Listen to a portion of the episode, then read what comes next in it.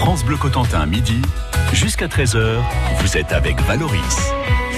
Mon 50, c'est le patrimoine et aujourd'hui nous remontons un siècle en arrière à 40 ans pour connaître euh, le quotidien des habitants durant la Première Guerre mondiale. Alors Lionel Robin est avec Patrick Fissot. Patrick Fissot, il est professeur d'histoire et il a monté une exposition au Normandie Victory Museum, exposition temporaire sur la guerre 14-18. Justement, à 40 ans, qui est une ville proche de la côte, est-ce que les habitants se sentaient particulièrement exposés au conflit? Je pense à la menace de la marine de guerre allemande. Non, je pense que la, la, la fonction du port à cette époque-là est essentiellement économique il n'y a pas vraiment de fonction militaire. Le seul euh, endroit stratégique, on dirait, dans le département, ce serait euh, le Cotentin et principalement la place forte de Cherbourg, avec l'arsenal, avec les défenses militaires. Alors très vite, dès août 14, l'état-major va mettre tout ce secteur-là en défense. Et puis finalement, au bout de quelques semaines, va renvoyer l'essentiel des, des soldats qu'on avait implantés là plutôt dans des zones plus exposées vers le nord de la France. Euh, pour ce qui concerne 40 ans, alors on assurera la sécurité des porte à flot, on établira à différents endroits de la ville euh, des gardes mhm. avec euh, principalement euh, des réservistes ou des territoriaux, c'est-à-dire des soldats les plus âgés. Euh, j'ai notamment souvenir d'une photo à Pomnoc où ils posent tous fièrement et on voit que la, la moyenne d'âge est entre 45, si ce n'est plus, peut-être même jusqu'à 50 mais il n'y avait pas vraiment d'enjeu militaire majeur. Donc, euh, non, le, port n'a pas été directement menacé. Par contre, euh, bah, la mer de la Manche était quand même pas si sûre que ça. C'est souvent quelque chose qu'on oublie, mais on a quand même, euh, entre la baie d'Evey et la baie euh, du Mont-Saint-Michel, 130 épaves de navires qui gisent, euh, qui datent de la guerre de 14, pour beaucoup des navires commerciaux, et qui ont été coulés par des sous-marins allemands durant la Première Guerre. Hein. Donc oui, effectivement, le littoral n'est pas très sûr, sans pour autant être pleinement menacé. À quelques kilomètres au nord, on a pourtant construit un hangar à dirigeables, une base de dirigeables à, à Écosville. Absolument, justement. Donc c'est dans la logique même de ce que j'expliquais concernant les sous-marins, c'est-à-dire que à partir de 1917, Guillaume II déclare la guerre sous-marine à outrance, ce qui veut dire que ça intensifie les chasses euh, de la part des sous-marins allemands euh, contre tout ce qui peut voguer et qui n'a pas le bon pavillon. Résultat, euh, sachant que l'essentiel des pavillons sont euh, de pays euh, comme la France ou la Grande-Bretagne ou de pays alliés, parce que les côtes allemandes sont bloquées, enfin font les frais d'un blocus en tout cas. Donc du coup, bah, la menace des sous-marins allemands est quand même considérable. C'est en 17 qu'on aura le plus de pertes parmi les, navires qui vont être coulés. Et résultat, bah, l'état-major va décider d'établir un, une base de dirigeables à Écosville. Donc euh, le hangar en est aujourd'hui une trace vraiment visible. C'est un des seuls en Europe. Il mérite d'être visité d'ailleurs. Et à partir de là, donc ces, dirigeables survolent la côte et euh, informent sur la présence ou non euh, de sous-marins ou pourquoi pas de navires ennemis. Mais c'est essentiellement les sous-marins. On a même une fois de temps en temps des cas d'accrochage de tir au canon entre le sous-marin et euh, le ballon dirigeable. Généralement, c'est plutôt le ballon dirigeable qui perd. Hein. Mais euh, on a ensuite un, un, des navires de Cherbourg qui vient récupérer la nacelle et les pauvres marins euh, qui sont en train d'espérer euh, pouvoir s'en sortir. Patrick Fissot, avec qui on va revenir sur l'exposition sur la Grande Guerre au Normandie Victory Museum de K.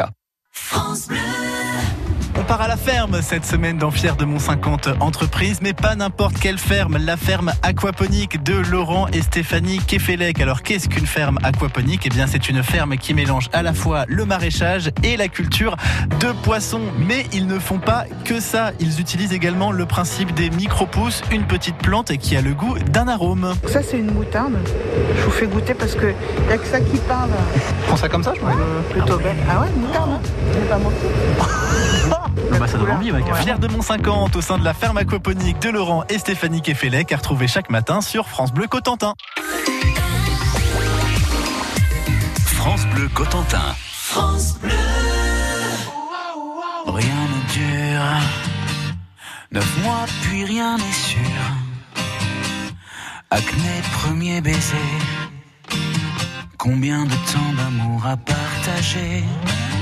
Rien ne dure.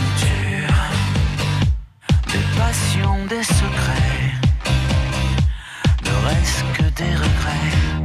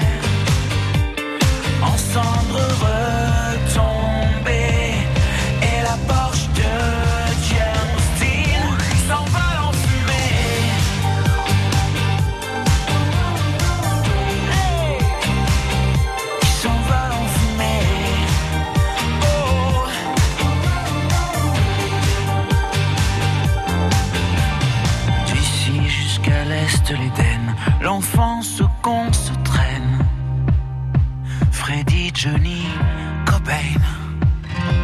Même si ça te fait de la peine. En attendant que la lumière s'éteigne, idole, musée, musée. Les bolides en acier.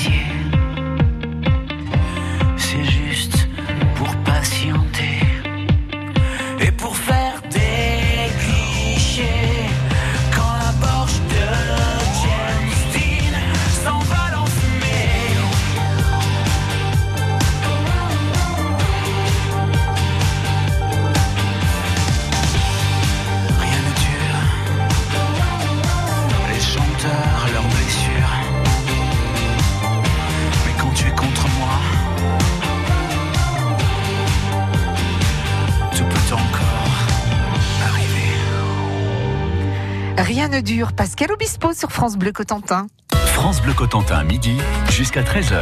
Avec Lionel Robin, nous sommes à 40 ans les Marais, au Normandie Victory Museum, où se tient en ce moment même une exposition temporaire sur le centenaire de la guerre 14-18. C'est d'ailleurs une expo labellisée centenaire de la Grande Guerre, montée par Patrick Fissot, qui est prof d'histoire au lycée Sivard de Beaulieu de 40 ans.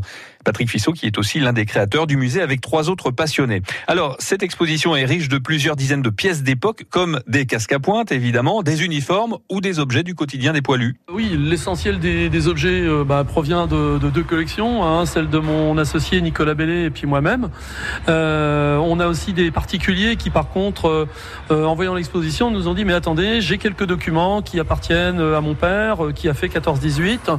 Vous avez par exemple ici quelques pièces, une, médaille militaire, quelques photos, des documents qui nous ont été confiés dans le cadre de l'exposition par, la, famille.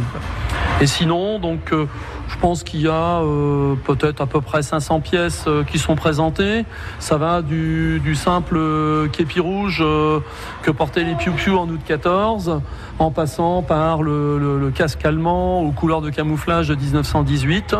Plus anecdotiquement, vous avez aussi tout l'artisanat de tranchées, c'est-à-dire tous ces objets qui ont été fabriqués par les soldats dans les tranchées pendant les moments de, répit. Je ne veux pas utiliser l'expression de temps libre, hein, c'est plutôt du répit. Euh, vous avez également euh, beaucoup plus dur euh, la présentation des masques à gaz, parce que bien évidemment la Première Guerre mondiale a été une guerre où on a utilisé massivement les gaz de combat. Et ensuite, vous avez une multitude d'objets du quotidien. donc tout ça est visible dans le hall d'entrée du musée. lorsque les gens viennent pour visiter le, musée de la Seconde Guerre mondiale, ils peuvent profiter aussi en amont d'une exposition temporaire sur la, sur la Première Guerre mondiale. Et l'un des objets emblématiques de, de cette première guerre mondiale, enfin du début de la guerre, c'est le fameux casque à pointe. Ah, je pense, oui, ça fait partie. euh, le casque à pointe et le képi rouge font partie des deux symboles qu'on a souvent retenus. Euh, le casque à pointe, c'est le trophée que le soldat ramène chez lui fièrement en disant j'y étais, c'est moi qui l'ai ramené. Et euh, chaque soldat a à cœur de ramener une pièce en souvenir, probablement. Et ça trône généralement quelque part dans la maison, même après la guerre, euh, à côté de son, le plus souvent, à côté de son cascadrian, hein, généralement. Le cascadrian qui est le remplaçant du fameux képi rouge des poilus qui lui ne protège rien du tout. Le cascadrian a été conçu dans l'urgence en 1915 quand on s'est aperçu en fait que les blessures à la tête étaient une cause importante des pertes dans les tranchées. À demain, Lionel Robin, toujours à 40 ans. 40 ans, nous serons d'ailleurs vendredi à l'occasion du festival Les Égalemantes. 16h-19h, venez nous voir.